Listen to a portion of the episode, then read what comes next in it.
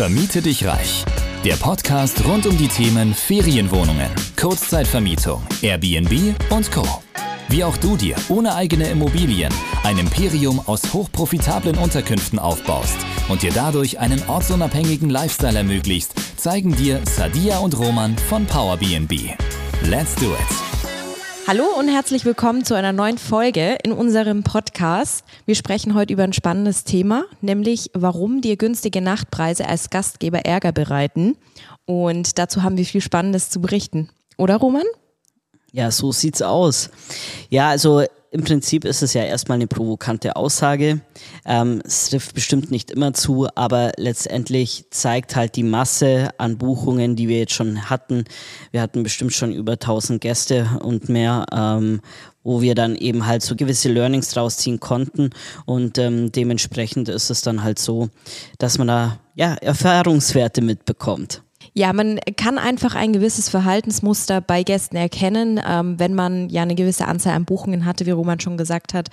Und es gibt definitiv auch eine Korrelation zwischen bestimmten Gästen und den Preisen. Definitiv. Ja, alles unter 80 Euro ist im Prinzip wahrscheinlich gar nicht mehr so profitabel. Und ähm, dann besteht auch die Gefahr, dass man wahrscheinlich schlechtere Gäste anzieht. Aber wir sollten erstmal im Vorfeld definieren, was sind denn überhaupt schlechte Gäste? Ja, also man kann natürlich nicht den einen schlechten Gast pauschal definieren. Es gibt unterschiedliche Anzeichen für schlechte Gäste oder für anstrengende Gäste, sagen wir es eher mal. Ich finde, das beschreibt es besser. Da gibt es so gewisse ähm, ja, Charaktermerkmale, dass diese Gäste sehr, sehr anspruchsvoll sind, beispielsweise, die eben einen günstigen Nachtpreis bezahlen. Und ähm, ja, in welcher Form kann sich das äußern? Ja, genau. Also das ist im Prinzip ja diese Art von schlechten Gästen. Ähm, da ist es so, dass wir sagen, okay, es gibt die Leute, das hatten wir auch schon mal bei einer anderen Folge, die ja ihren ganzen Urlaub sozusagen über ein, zwei Jahre ersparen und ähm, dann da wirklich die höchsten Erwartungen haben bei 70 Euro die Nachtunterkunft. Äh, und dann gibt's auch noch äh, Gäste, die relativ kurzfristig buchen, auch zu einem günstigen Preis. Ähm, die sind, sag ich mal, von der Sauberkeit her, von den Checkout-Zeiten nicht so ganz zuverlässig. Und dann gibt es auch noch tatsächlich Buchungen aus dem Rotlichtmilieu. Man darf es nicht glauben, also, aber es ist tatsächlich so. Und ähm, das sind, sag ich mal, drei Klassifikationen von Gästen, wo wir sagen, da wird es mal ein bisschen schwieriger vielleicht. Ja, also nicht alle von diesen Klassifikationen ähm, werden jetzt immer den günstigsten Nachtpreis buchen, aber sie fallen schon eher in diese Kategorie, gerade auch die Gäste aus dem Rotlichtmilieu, die man auf keinen Fall bei sich beherbergen möchte. Und äh, die sind schon auch immer eher im niedrigeren Preissegment und vor allen Dingen Last Minute unterwegs. Genau, also ich glaube, der erste Punkt, wo man sagen kann, wie erkenne ich Ihnen überhaupt sowas, weil ich werde mal ein bisschen günstiger anbieten müssen aufgrund von Saisonalität oder eben wenn zur letzter Minute noch irgendwie äh, zwei, drei Nächte frei sind, dass ich die halt noch irgendwie ja wegbekomme, dann reduziere ich halt mal enorm den Preis. Ähm, dann können solche Buchungen natürlich vorkommen. Das ist ja auch irgendwie gewünscht, weil man möchte ja seine Auslastung erhöhen. Und ähm, dann ist es so, dass diese kommen und diese Last-Minute-Buchungen da gibt es halt Last Minute und Last Minute Minute.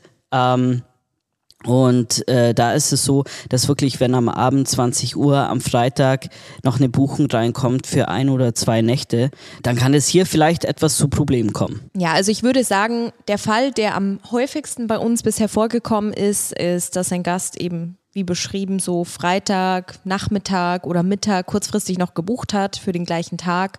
Meistens auch ein kurzer Aufenthalt und eben mit der Last-Minute-Rate, weil es eben kurz vor knapp dann vom Pricing her niedriger angesetzt ist. Ähm, sollte man ja entsprechend immer einstellen, um noch Buchungslücken füllen zu können. Nichtsdestotrotz äh, reisen diese Gäste dann an. Oft ist es dann auch so, dass sie schon in der Kommunikation sehr viel anstrengender sind. Wenn man mal so einen typischen Gast beschreibt, ähm, verstehen oft die Check-in-Anweisungen nicht oder lesen sie nicht. Hängt oft auch damit zusammen, dass sie kurzfristig buchen, dann nicht mehr ihre E-Mails checken und dann dastehen und nicht wissen, was sie tun sollen. Das führt einfach ja zu viel Abstimmungsaufwand.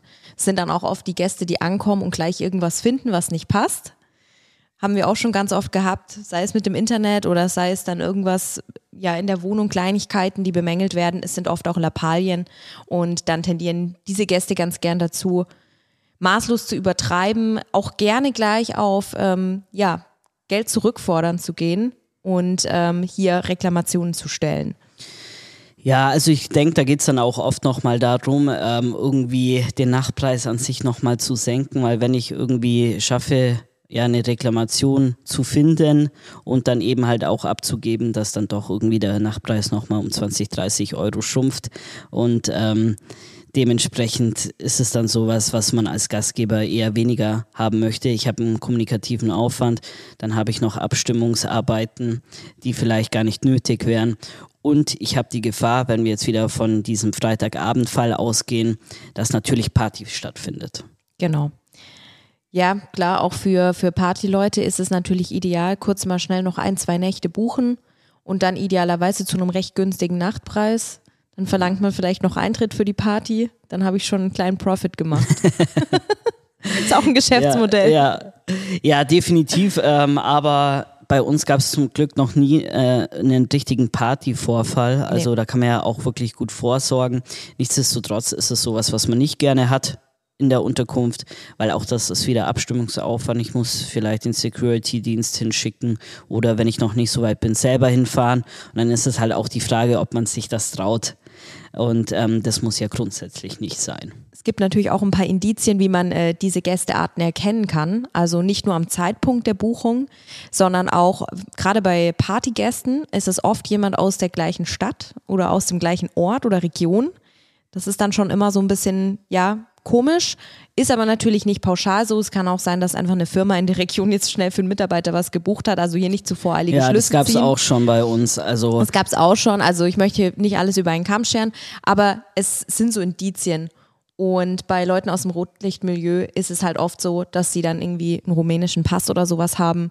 Ja, ich würde sagen, pauschal von den osteuropäischen Staaten ähm, kann nicht nur rumänisch sein. Ja, Tendenziell, genau.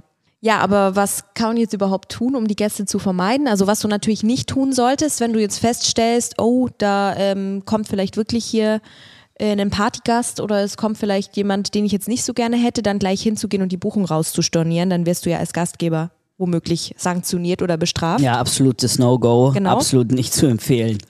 Also das mal als kleiner Hinweis am Rande für die vielleicht äh, neu im Game dabei sind oder gerade anfangen. Ähm, auf keinen Fall Gäste rausstornieren. Unter keinen Umständen. Also nicht von der Gastgeberseite aus. Man kann aber natürlich immer ja mit dem Gast entweder eine Lösung finden oder wenn man eben gewisse Vermutungen hat, gerade bei Personen aus dem Rotlichtmilieu zum Beispiel, könnte man auch einfach ähm, die vollständigen Daten einfordern, was man ja sowieso machen muss. Thema Meldegesetz. Ähm, und oft ist es nämlich so, dass eben die buchende Person nicht die ist, die kommt. Und dann könnte man eben hier schon sagen, also wenn nicht ähm, alle korrekten Daten vorliegen, gibt es keine Berechtigung da zu sein. Genau. Deshalb ist es notwendig, einen guten Check-in-Prozess ähm, zu gewähren. Das heißt, man muss das Meldegesetz berücksichtigen, alle Daten erheben. Ähm, bestenfalls ist es auch noch so, dass Sie ein Rental Agreement unterschreiben, also im Prinzip eure Hausordnung. Und ähm, damit dann eben auch alle Daten erfasst sind von allen Mitreisenden, dann habt ihr nämlich echt schon alles Wichtige erfasst und könnt dann auch im Zweifelsfall hinterhergehen. Genau, eine weitere Möglichkeit ist eben, ähm, die angesprochenen Sicherheitssysteme zu nutzen, wenn man da einen guten Prozess hat und gut aufgestellt ist. Muss jetzt natürlich nicht von Anfang an so umfangreich sein, wenn ich vielleicht nur wenige Einheiten habe, dass ich gleich einen Sicherheitsdienst oder sowas beauftrage, aber eben äh, Kameras, wenn es geht, Lautstärkesensor, wo es möglich ist. Das sind so Dinge, wie man solche, ja, ich sag mal, weitreichenden Probleme vermeiden kann. Genau. Also zum Thema Kameras vielleicht noch an dieser Stelle. Äh, wenn ich in dem klassischen Mehrfamilienhaus bin, darf ich es natürlich nicht einfach so aufstellen oder aufhängen. Da brauche ich eigentlich von jedem einzelnen Mitbewohner in diesem Haus die Zustimmung, dass ich dies darf. Und ähm, dass man das überhaupt bekommt, ist ja eigentlich erstmal utopisch. Grundsätzlich sind das jetzt einfach mal so ja, Erfahrungen, die wir gemacht haben und das sind auch wirklich ja, Erfahrungen, die sich so bestätigen in der Praxis, auch bei anderen Gastgebern. Aber natürlich kann es auch sein, dass du einfach eine Niedrigpreisstrategie fährst vielleicht. Ähm, eventuell vermietest du an Monteure und vermietest vielleicht für 19 Euro die Nacht pro Person.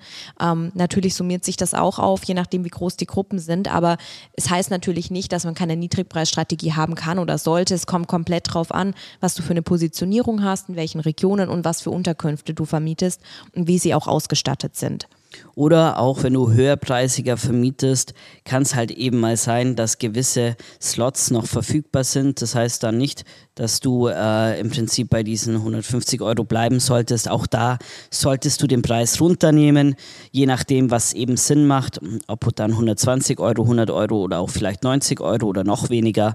Ähm, das kann man definitiv machen, sollte man auch machen. Da absolut keine Angst haben. Lieber wirklich Maßnahmen einführen, zum Beispiel eben dass ich einen ordentlichen Check-in-Prozess habe, Kameras, Lautstärke, Sensoren, vielleicht noch Security, damit ich hier einfach gut aufgestellt bin und dass da dann auch nichts Großartiges passiert. Abschließend muss ich vielleicht noch hinzufügen, wir sprechen jetzt hier über anstrengende Gäste bei günstigen Nachtpreisen. Genauso kann es natürlich anstrengende Gäste bei sehr hohen Nachtpreisen geben, also gerade wenn man ins Luxussegment geht.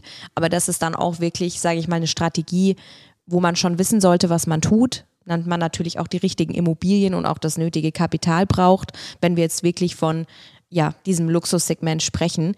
Ähm, aber um das vielleicht mal noch zu ergänzen, ähm, wenn man sich in diesem mittleren Preissegment bewegt, also ich würde sagen, alles zwischen 100 und ja, 500 Euro die Nacht, je nach Unterkunftsgröße natürlich, ähm, dann ist man eigentlich ganz gut dabei. Genau. Wie gesagt, reißerischer Titel heute. Ähm, letzten Endes wollten wir euch hier nur darauf hinweisen, dass es halt öfter leider dazu kommt, wenn die Nachpreise günstiger werden, dass Personen kommen, die vielleicht etwas anstrengender sein können, beziehungsweise in irgendeiner Form eine Herausforderung mit sich bringen. Das ist bei weitem nicht bei allen Gästen so, aber halt bei einigen.